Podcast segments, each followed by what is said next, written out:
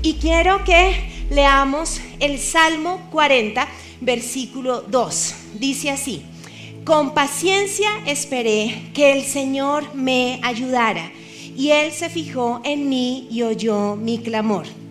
Me sacó del foso de desesperación, del lodo y del fango. Puso mis pies sobre suelo firme y a medida que yo caminaba me estabilizó. Muchas veces nosotros esperamos tener todas las condiciones estables, sentirnos estables, tener como un piso absolutamente seguro para caminar para trotar, para correr. Y hablo en ese sentido figurado. Esperamos que si logramos asegurar un, dos, tres, cuatro, pues tomamos una decisión. Si todas las variables están absolutamente controladas y nos sentimos tranquilos, seguros, estables, pues nos lanzamos al agua, tomamos una decisión. Sin embargo, David, quien es el autor de este salmo, dice todo lo contrario. Él no dice cuando todo esté listo yo camino, sino que termina la descripción de que está en medio de un foso de desespero, que Dios lo saca y no espera a que todo esté listo, sino dice, a medida que yo camino, Dios me estabiliza. Todo lo contrario a lo que nosotros muchas veces sentimos en nuestro corazón cuando hemos estado en el foso de la desesperación, que es como lo describe David. Me encanta este salmo porque es muy gráfico. David hace una descripción donde nos podemos imaginar lo que él quiere presentarnos. Y cuando nosotros hemos estado en ese lugar de, que habla del fango, del lodo, y no es literal, no es que hemos estado en aguas termales y nos hicimos un spa de lodo, no, estamos hablando de esos momentos de presión, de mucho desespero eh, cuando sabemos a qué huele ese lugar, sabemos que no es fácil, porque huele a húmedo, porque nuestras fuerzas a veces están siendo consumidas. Me encanta porque David dice es que hay fango ahí. En una versión habla del lodo cenagoso y es cuando tú dices hasta me dan calambres en mis piernas. No estoy, estoy tratando de sostenerme, pero está siendo muy pesado, está frío, tengo calambres, me duelen, no me quiero caer, pero sostenerme sin caerme en este lodo, en este fango es difícil. No sé si alguna vez ustedes han podido identificarse con el rey David diciendo, yo sé lo que es ese foso de la desesperación. Yo sé lo que es tratar de no caerme, pero sentir que el fango, que el lodo me está envolviendo. Eso es lo que David nos dice pero él dice, Dios me saca de ahí y no espero a lavarme los pies, a que me hagan un spa de pies, hacerme masajes para caminar. Dice, a medida que yo camino, Dios me estabiliza. Y hoy quiero poder animarlos y animarte a ti si estás en un momento donde dices, ya no quiero seguir de pie ya mis fuerzas se están consumiendo, ya llevo mucho tiempo con, calambres en mis piernas, me rindo. Hoy quiero decirte, como lo cantamos, no me rindo, no, no me rindo, no te puedes rendir, necesitas caminar, Dios te va a estabilizar, necesitas una vez más permanecer en ese lugar. La prédica se llama Pasos de Fe, porque es la manera como logro aterrizar lo que David dice en el Salmo. A medida que yo camino, Dios me estabiliza. Y cuando empecé a profundizar sobre el tema de pasos de fe, fue imposible borrarme una imagen de mi cerebro, eh, me movió mucho mis fibras, se me aguaron los ojos, porque me acordé de una escena hace muchos años con papá. Eh, papá amaba Indiana Jones y salió la tercera película en 1989. Usted no se imagina lo que fue saber este año. O sea, el ojo aguado no se me aguó porque, ay, mi papá se me murió hace seis meses. No, cuando yo dije, ay, yo me acuerdo estar viendo con papá Indiana Jones, en ese momento dije, ¿cuándo pasó eso? Hace más de 30 años. Entonces ahí dije, yo también tuve 20 años, fue terrible, pero bueno, lo superé y me acordé que papá estaba feliz y me dijo, mi amor, es que sale la tercera película de esta saga, entonces lo quiero ver y lo vi. Y quiero preguntarles cuántos jóvenes bendecidos ustedes no tienen ni idea de lo que les estoy hablando de Indiana Jones y la última cruzada. ¿Quiénes no vieron esa película por obvias razones? Tal vez ni estaban en el vientre de sus madres. Benditos ustedes. Nosotros sí sabemos de lo que estamos hablando. Entonces, para recordar los que vieron conmigo, con mi papá, esta película, pero sobre todo para esta generación hermosa que envidio hoy, quiero contarles un poco de qué se trataba la película. Entonces imagínense que Indiana Jones era un arqueólogo. Y entonces siempre en las películas él tenía que buscar tesoros eh, por medio de pistas. Esta última película es tremenda porque los nazis secuestran a su papá y además de secuestrar al papá, están buscando la última copa que usó Jesús con sus discípulos en la última cena, que se llama el Santo Grial. Entonces, este tipo tiene que encontrar el Santo Grial porque los nazis creen que si toman de ese Santo Grial van a tener la eternidad. Entonces tiene que buscar las pistas hasta llegar a ese cáliz, pero cuando ya logran llegar con su papá, quien había rescatado, hieren a su papá. Y entonces ahora Indiana Jones no solo tiene que rescatar este tesoro de, para evitar que los nazis lo tengan, sino que le tiene que salvar la vida a su papá. Y esto era una trama impresionante. Pero cuando ya está a punto de llegar al último momento, hay una escena inolvidable que la vamos a recordar y ustedes jóvenes con mucho amor se las presento por primera vez. Entonces vamos a recordar esta escena.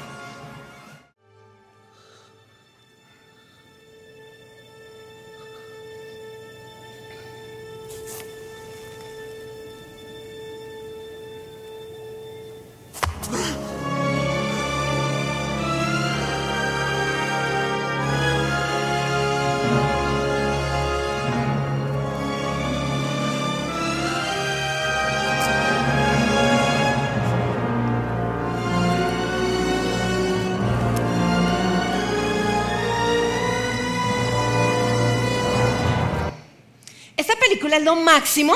Yo sé que para algunos dirán, no, esa viejera. No, no, no, es lo máximo. O sea, eso en ese momento era tremendo efecto. Y esa escena quiero que la tengan presente. ¿Listo? Porque de eso Dios nos está hablando este fin de semana sobre los pasos de fe. Segunda de Corintios 5, 7 dice, porque por fe andamos no por vista. En la nueva traducción viviente dice, pues vivimos por lo que creemos y no por lo que vemos. En tu vida como creyente, como hijo de Dios, vas a ser desafiado a dar pasos de fe. O sea, esa materia no la podemos, no, no la podemos quitar, no la podemos obviar. Es algo en la cual Dios nos va a llamar sí o sí. Y vamos a ver tres historias bíblicas donde vamos a poder como ver muy claramente los pasos de fe. La primera se encuentra en Lucas 17 a partir del versículo 11. Es la historia de Jesús con diez leprosos, dios enfermos. Dice, yendo Jesús a Jerusalén, pasaba entre Samaria y Galilea. Al entrar en una aldea, le salieron al encuentro diez hombres leprosos, los cuales se pararon de lejos y alzaron la voz diciendo, Jesús, Maestro, ten misericordia de nosotros. Cuando él los vio, les dijo, id, mostraos a los sacerdotes. Y aconteció que mientras iban, quedaron limpios. Hay muchas cosas hermosas en este pasaje de Lucas.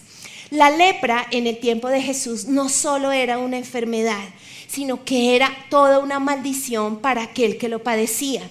Las personas que sufrían de lepra eran segregadas, salían de las ciudades o de los pueblos principales hacia afuera, porque eran, pues obviamente estaba el contagio y se consideraba también como una maldición. Era tan impresionante que si un leproso tenía que pasar por la ciudad o tener contacto, la gente tenía que decir, maldito, maldito. Por eso Lucas registra que los diez leprosos de lejos le hablaron a Jesús, no se le acercan. Sin embargo, Jesús los ve. Y en la Biblia encontramos muchas formas como Jesús sana. Jesús eh, no tenía una fórmula milagrosa para sanar, pero el 90%, casi el 99% de sus milagros ocurren ahí en la presencia de Él. Aquí pasa algo tremendo. Si estaba el ciego y le decía, ¿qué quieres? Sáname, Jesús lo tocaba y lo sanaba, o hacía una mezcla con tierra y saliva y la colocaba en los ojos y se sanaba. Todo ocurría ahí. Pero aquí el milagro ocurre cuando Él dice, vayan a los sacerdotes. Y acabamos de leer que a medida que ellos dan pasos, se sanan. El milagro ocurre mientras caminaban. Así Jesús estuviera a la distancia. Dieron pasos de fe y pasos de obediencia. Siempre que vamos a recibir un milagro, necesitamos no solo dar pasos de fe, sino entender que la obediencia va a dejar ver si creemos o no creemos. Muchos de nuestros pecados se deben hacer desobedientes. Y cuando tú y yo desobedecemos es porque en el fondo no le creíamos a Dios. Pero ellos creyeron y la sanidad se dio mientras caminaba. Otro ejemplo, Josué y los israelitas. Moisés es el líder principal que levanta a Dios para liberar de Egipto a los israelitas. Recordemos esa historia. Moisés es quien habla con Faraón, salen las diez plagas de Egipto, terminan saliendo de Egipto, cruzan el Mar Rojo y toda esa generación, la mayoría muere durante muchos años en el desierto. Otros nacieron en el desierto y otros eran chiquitos y en esta historia que les voy a leer pues ya habían crecido. Pero aquí llega un momento donde Moisés muere y Dios levanta a Josué. Josué era su ayudante, el que lo, su aprendiz, el que lo había visto en toda esta historia. Y Dios le dice, Josué, Moisés muere, te toca a ti seguir la trayectoria y tú vas a ser el que lidera esta generación para llegar a Canaán, que era la tierra prometida que Dios les había dicho años atrás desde Egipto. Yo les tengo una tierra donde van a fructificar, donde van a trabajar, donde va a ser esa tierra donde se van a establecer. Y entonces Josué ya está en este proceso con, esta generación. Pero antes de llegar, la Biblia dice que ya están llegando a Canaán, pero se encuentran con el río Jordán. Hay un obstáculo. Y lo tremendo es que aunque Josué y esta generación conoció el cruce del Mar Rojo, Dios no les dice que hagan lo mismo del Mar Rojo, que sería lo más fácil.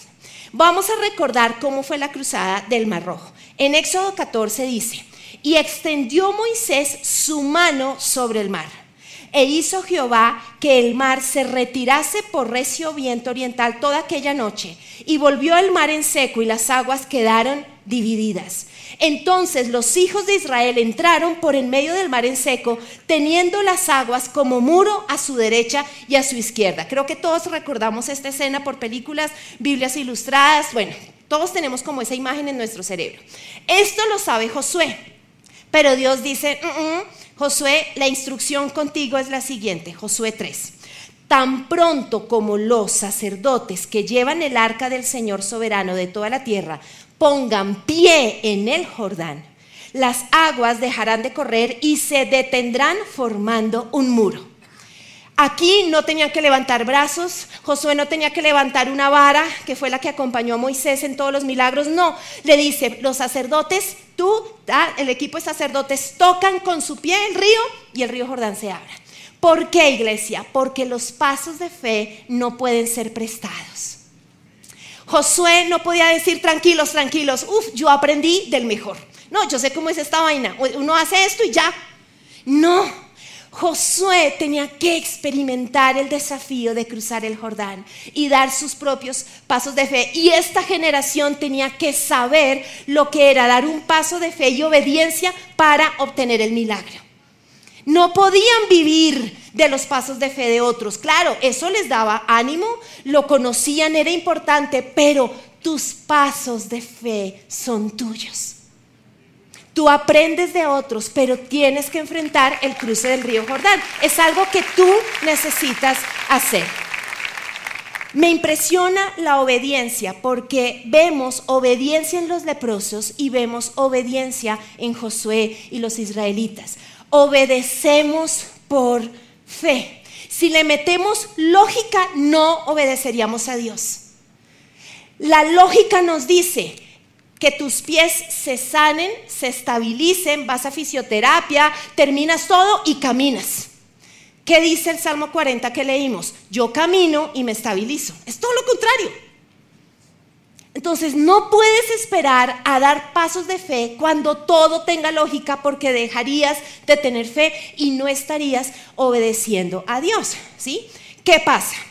Cuando el pueblo levantó el campamento para cruzar el Jordán, los sacerdotes que llevaban el arca del pacto marcharon al frente de todos. Miren lo que dice el versículo 15. Ahora bien, es como un comentario ahí. Las aguas del Jordán se desbordan en el tiempo de la cosecha. Es decir, si ustedes hasta este momento, cuando les estaba narrando la historia, se estaban imaginando que el río era, ay no, nos vamos de paseo, crucemos el río, turún, tutún por las piedras. No, estaban en la temporada de inundación, lo que hemos visto en estas semanas en nuestra nación por los desbordes de los ríos. O calculen ustedes los arroyos de Barranquilla, más o menos. O sea, dice que el caudal estaba alto y era rápido. Ese es el desafío que está enfrentando Josué con los israelitas. Por eso dice, ojo, es que el caudal estaba complicado. Pero miren lo que dice, me encanta, dice, a pesar de eso a pesar de lo que ellos estaban viendo, el susto, la altura del río, el caudal, dice, tan pronto como los pies de los sacerdotes que portaban el arca tocaron las aguas, éstas dejaron de fluir y formaron un muro que se veía a la distancia. Ellos dan el paso de fe en esa obediencia y Dios hace el milagro. Pero llegaron sin fórmula, llegaron sin, ya lo sé, tuvieron que hacerlo por primera vez porque era su desafío de crecimiento. ¿Cómo nos habla la fe, iglesia? La fe nos dice, da el paso, Indiana Jones, así no veas el camino. Dios no te va a dejar caer en el precipicio, da el paso. La fe nos dice, cree antes de ver, no esperes ver, palpar, tocar, cree. La fe nos dice, da un paso como si viniera el milagro. Ve andando, que la lepra se te va a quitar, ve andando. Cree aferrado a la promesa. Todo eso nos dice la fe. Vamos a ver un tercer ejemplo.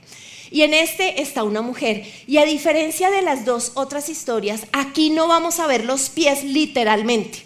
Con los leprosos vimos los pies, con Josué vimos los pies. Aquí vamos a ver pasos de fe en un actuar donde no necesariamente los pies físicos están nombrados. Segunda de Reyes 4. Cierto día la viuda de un miembro del grupo de profetas fue a ver a Eliseo y clamó, mi esposo, quien te servía, ha muerto y tú sabes cuánto él temía al Señor, pero ahora, ahora ha venido un acreedor y me amenaza con llevarse a mis dos hijos como esclavos. ¿Cómo puedo ayudarte? le dice el hombre de Dios, el profeta. Dime, ¿qué tienes en casa? No tengo nada, solo tengo un frasco de aceite de oliva, contestó ella. Entonces Eliseo le dijo, pídeles a tus amigos, pídeles a tus vecinos que te presten todas las jarras vacías. Luego ve a tu casa con tus hijos, cierra la puerta, vierte en las jarras de aceite de oliva que tienes en tu frasco y cuando se llenen todas, ponlas a un lado. Entonces, miren lo que dice, ella hizo lo que se le indicó. Tú obedeces como un acto de fe. Sus hijos le traían las jarras y ella las llenaba, una tras otra. Pronto todas las jarras estaban llenas hasta el borde. Cuando ella le contó al hombre de Dios lo que había sucedido, él le dijo, ahora vende el aceite de oliva y paga tus deudas y tus hijos pueden vivir de lo que sobre. A mí este milagro me encanta porque me habla de una abundancia porque no solo se suple el aceite para pagar la deuda, sino que Dios dice, tranquila, el futuro está asegurado mientras tus hijos seguramente trabajan. Pero imagínense todos los pasos de fe que ella tiene que hacer. Habla con tus conocidos y pide jarras prestadas. Pero me van a decir, ¿y para qué usted qué está cocinando? Sí, con una jarra si usted solo tiene un hijo, ¿por qué tantas? Ella va y pide jarras. Y me imagino que habían jarras grandes, medianas, chiquitas, súper costosas, las más sencillas. Y ella empieza con el frasquito de aceite que tenía a darlo. Pero en ese paso de fe Dios multiplica y multiplica y multiplica hasta que sobreabunda. Ella nos deja ver ese milagro. Pero fíjense que el milagro no ocurre así hubo pasos que ella dio. Y esto es importante, iglesia, porque el milagro es un proceso. Tienes que entender eso. El milagro es un proceso que incluye hacer muchas cosas. Hoy yo solo les estoy hablando que dentro de ese proceso, sin duda alguna, tú y yo vamos a tener que dar pasos de fe. Pero no es lo único. De hecho, el problema es que algunos buscando el milagro solo dan pasos de fe que no es fe, sino que les da como, tengo un sentir, amor mío, cojamos la tarjeta de crédito, eso es un paso de fe. No, no, no, eso es taradez, ¿cierto? O sea, eso no es. Pero lo que les digo es que es un proceso, claro que hay que orar y tendremos que hacer muchas cosas, pero dentro de todo el paso de fe es importante. Entonces, algunos ejemplos. Tal vez tú como yo, estamos orando por sanidad física. Necesitamos que Dios traiga un milagro de sanidad física. A veces pensamos que ir al médico, hacer los exámenes, las terapias, es incredulidad. No, son pasos de fe. Claro, Dios nos puede sanar sin ir al médico, sí, pero muchas veces Dios usa los tratamientos como pasos de fe. No es porque nuestra fe esté en el doctor, en el antibiótico, en la quimio. Nuestra fe está en el Dios de milagros. Pero si yo veo cada parte como un paso de fe, sabiendo de dónde viene el milagro, no está mal que lo hagamos. Y es importante que tú lo sepas. Ahora, sí, pero ¿por qué con unos es más fácil que con otros? No sé. Miren, yo amo a Adri Olaya. Es nuestra pastora de su presencia Kids, la esposa de Henry. Ha estado aquí predicando, pero yo no entiendo a Dios con ella y conmigo. O sea, yo la amo, ella predica de sanidad, ella les ha contado de sus diagnósticos supercuánticos y yo he sido testigo de eso. O sea, yo he estado con Adri en culto y, y, nos cuenta esa semana, oren por mí, tengo guachu guachu, una vaina súper rebuscada. Y la vieja empieza a orar al lado mío y ella empieza a temblar. Dice, Nati, siento un calor. Al otro día ya estoy sana, cinco tomadores menos. Y yo la miro y yo, ¿es en serio?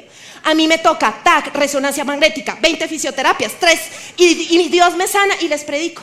Adri no, Adri es así. No sé si Dios la prefiere más, no sé. Pero yo digo, ¿qué es esto?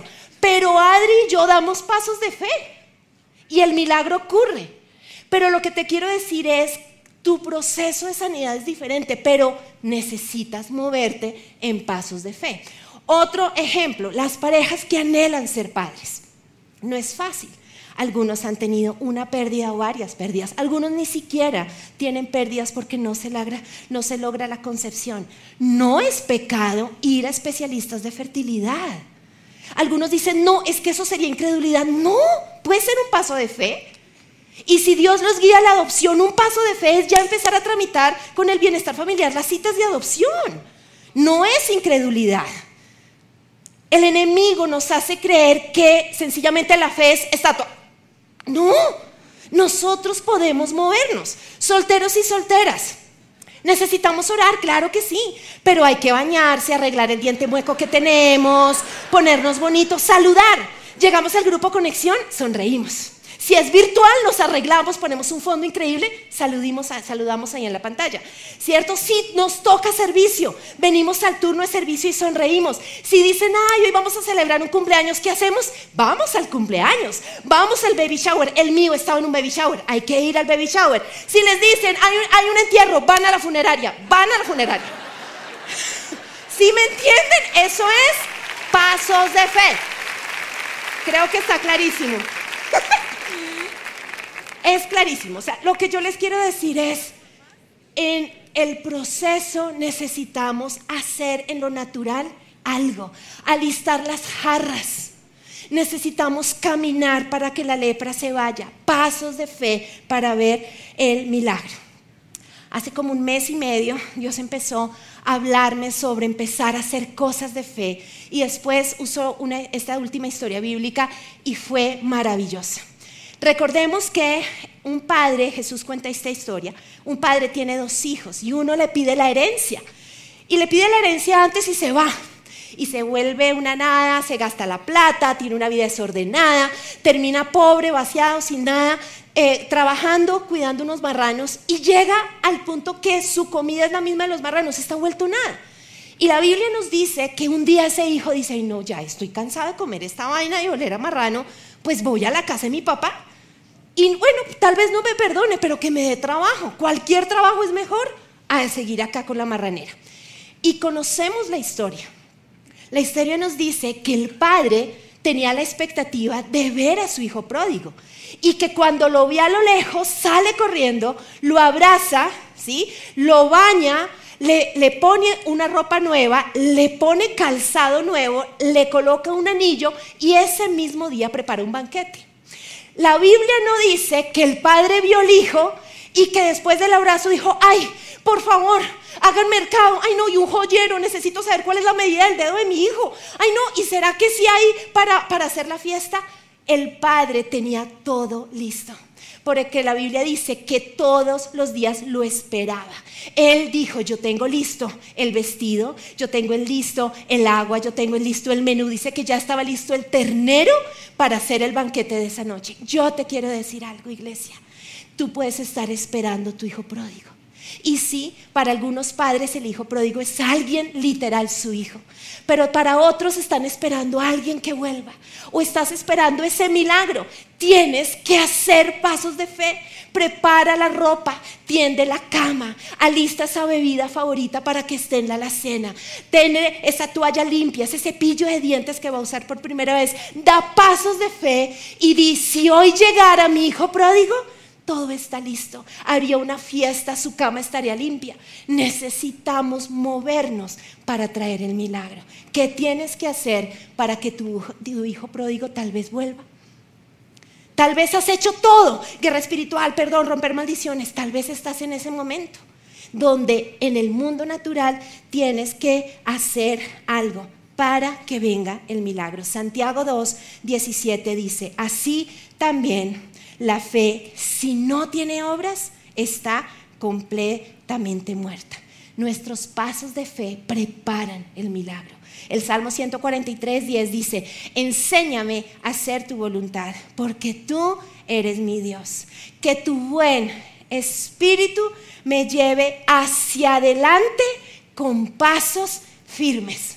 Y esto es importante, porque yo no puedo dar pasos de fe porque tuve un sentir. Entonces, nuestro es un, paso de fe. Ya, Natalia dijo, entonces nos vamos mañana a Colombia, demos el paso de fe. No, dice que tu buen espíritu, tú no puedes obedecer a Dios a dar ese paso de Indiana Jones si no tienes la seguridad que tu buen espíritu, que el espíritu de Dios por medio de su palabra, de un consejo, que todo está confirmado, que Dios te está pidiendo que des el paso de fe. Si tú lo haces visceral, reaccionando porque si te ocurrió, no va a pasar. Por eso dice, yo voy a poder dar un paso firme si tu buen espíritu me guía. Asegúrate de escuchar al Espíritu Santo diciéndote lo que tienes que hacer en el mundo natural para recibirlo. Ahora, ¿qué es importante que sepas, iglesia? No es fácil dar pasos de fe porque hay pruebas que son más difíciles que otras, porque son más intensas o duran más. Entonces, para algunos de ustedes tendrán que dar pasos de fe un día a la vez, despertarse y decir, Señor, hoy, solo hoy doy este paso de fe. A algunos les toca dar pasos de fe medio día a la vez porque no es fácil su jornada en la mañana y les toca al mediodía hacer un alto y orar y decir, Señor, dame fuerzas, doy estos pasos de fe para la tarde y para la noche. Algunos necesitan dar pasos de fe una hora a la vez, porque ese bebé está en cuidados intensivos de neonatos y cada hora necesitan un milagro. Otros tienen batallas largas, batallas donde les toca dar pasos de fe una semana a la vez un mes a la vez, un año a la vez. Yo los entiendo, yo he estado allí. Pero dependiendo de lo que estamos pasando, necesitamos dar pasos de fe. El punto es, sigue caminando, porque escrito está, a medida que yo camino, tú estabilizas mis pies. Lo que no puedes hacer es detenerte, rendirte por el cansancio, por el calambre, porque sientes que no puedes más. No, sigue caminando un paso a la vez, pasos de fe. Lo tienes que hacer para que venga ese milagro. Y antes de tener unos minutos para orar, quiero que volvamos a leer el versículo con el que inicié Isaías 40, pero ya entendiendo lo que estamos diciendo. Entonces vamos a ponernos en pie y lo vamos a leer con inteligencia, con intención, declarándonos a nosotros eso que el lodo puede estar, el fango puede estar, pero Dios nos saca de ese lugar y a medida que caminamos, Él nos estabiliza. Entonces vamos a leerlo juntos, iglesia, muy con ese corazón y con esa fe dispuesta y empezamos a orar. Dice así, Salmo 42. Con paciencia esperé que el Señor me ayudara Y Él se fijó en mí y oyó mi clamor. Me sacó del foso de la desesperación, del lodo y del fango. Puso mis pies sobre suelo firme y a medida que yo caminaba, me estabilizó. Cierra tus ojos ahí y quiero que pienses en esto. A medida que yo camino, tú me estabilizas. Padre, yo oro en el nombre de Jesús por cada corazón que está aquí. Tú sabes quiénes tienen los pies untados de fango, seco, frío. Tú sabes quiénes llevan días, meses, años ahí y tienen calambres y no pueden más. Tú sabes, Señor, su dolor, sus batallas, ese foso de desespero. Y quisiéramos, Padre, salir de allí, correr después de un masaje, de jabón, de desinfectante, de un spa de pies. Pero tú hoy nos desafías con esta declaración de David y es no es esperar a que todo esté listo, sino declarar a medida que yo camino, tú fortaleces. A medida que yo camino, tú abres ese camino y no caigo al precipicio. Señor, en el nombre de Cristo Jesús, yo te pido que todo lo que nos ha querido detener, consumir, que nos ahoguemos en ese fango ahora mismo sea quitado en el poderoso nombre de Cristo Jesús. Todo desespero, ansiedad, angustia, toda impaciencia, todo agotamiento que dice no puedo más, llevo mucho tiempo aquí tratando de no caerme, ahora mismo se ha quitado, Señor. Espíritu Santo, yo te pido fuerzas nuevas sobre tu iglesia, en esas rodillas, tobillos, piernas, en lo físico y en lo espiritual. Hoy declaro fuerzas nuevas que vienen de ti y declaramos que nos movemos. Declaramos que así sea, una hora a la vez, un día a la vez, un a la vez. Tú abres camino, Señor. Hoy en el nombre de Cristo Jesús decidimos hablarle a nuestra fe y declaramos que creemos en el Dios de milagros, que caminamos y la lepra es quitada en el nombre de Jesús. Hoy decidimos obedecerte, alistar esas jarras que parece que no fuera lógico, pero decidimos movernos, alistar. Y aunque para algunos solo hay unas gotas de aceite, creemos que en obediencia ese aceite se multiplica y no solo se llenan las jarras, sino que se hay abundancia, Señor. Pero oro también para que podamos prepararnos para el milagro, Señor. El Padre no recriminó al Hijo, no le importó si el Hijo llegaba oliendo a feo, herido. Ni siquiera esperaba que el Hijo le hablara. Él preparó su corazón y sus brazos y tenía todo listo para la fiesta. Yo te pido, Señor, que en este momento a cada uno de nosotros nos digas que hay que alistar como un paso de fe. Y el Señor ahí donde estás te va a empezar a mostrar que tienes que alistar para recibir a tu hijo pródigo. Tienes que alistar tus brazos para abrazarlo, tu corazón para no estar amargado. Pero ¿qué tienes que hacer? Que tienes que lavar, limpiar Señor, yo te pido que muestres qué tenemos que hacer para ese milagro, Señor. Ayúdanos a tener expectativa. Hoy yo renuncio a rendirme, a no creer más. Y hoy declaro que camino sobre el mar, agarrado de ti con pasos de fe. Y vas a alzar tus manos ahí, iglesia. Y vas a decir, decido caminar en el nombre de Jesús, decido moverme en el nombre de Jesús, decido creer en el nombre poderoso la tormenta venceré y sobre el mar caminaré. Por tu poder yo puedo ver un camino donde no lo hay. En la tormenta venceré y sobre el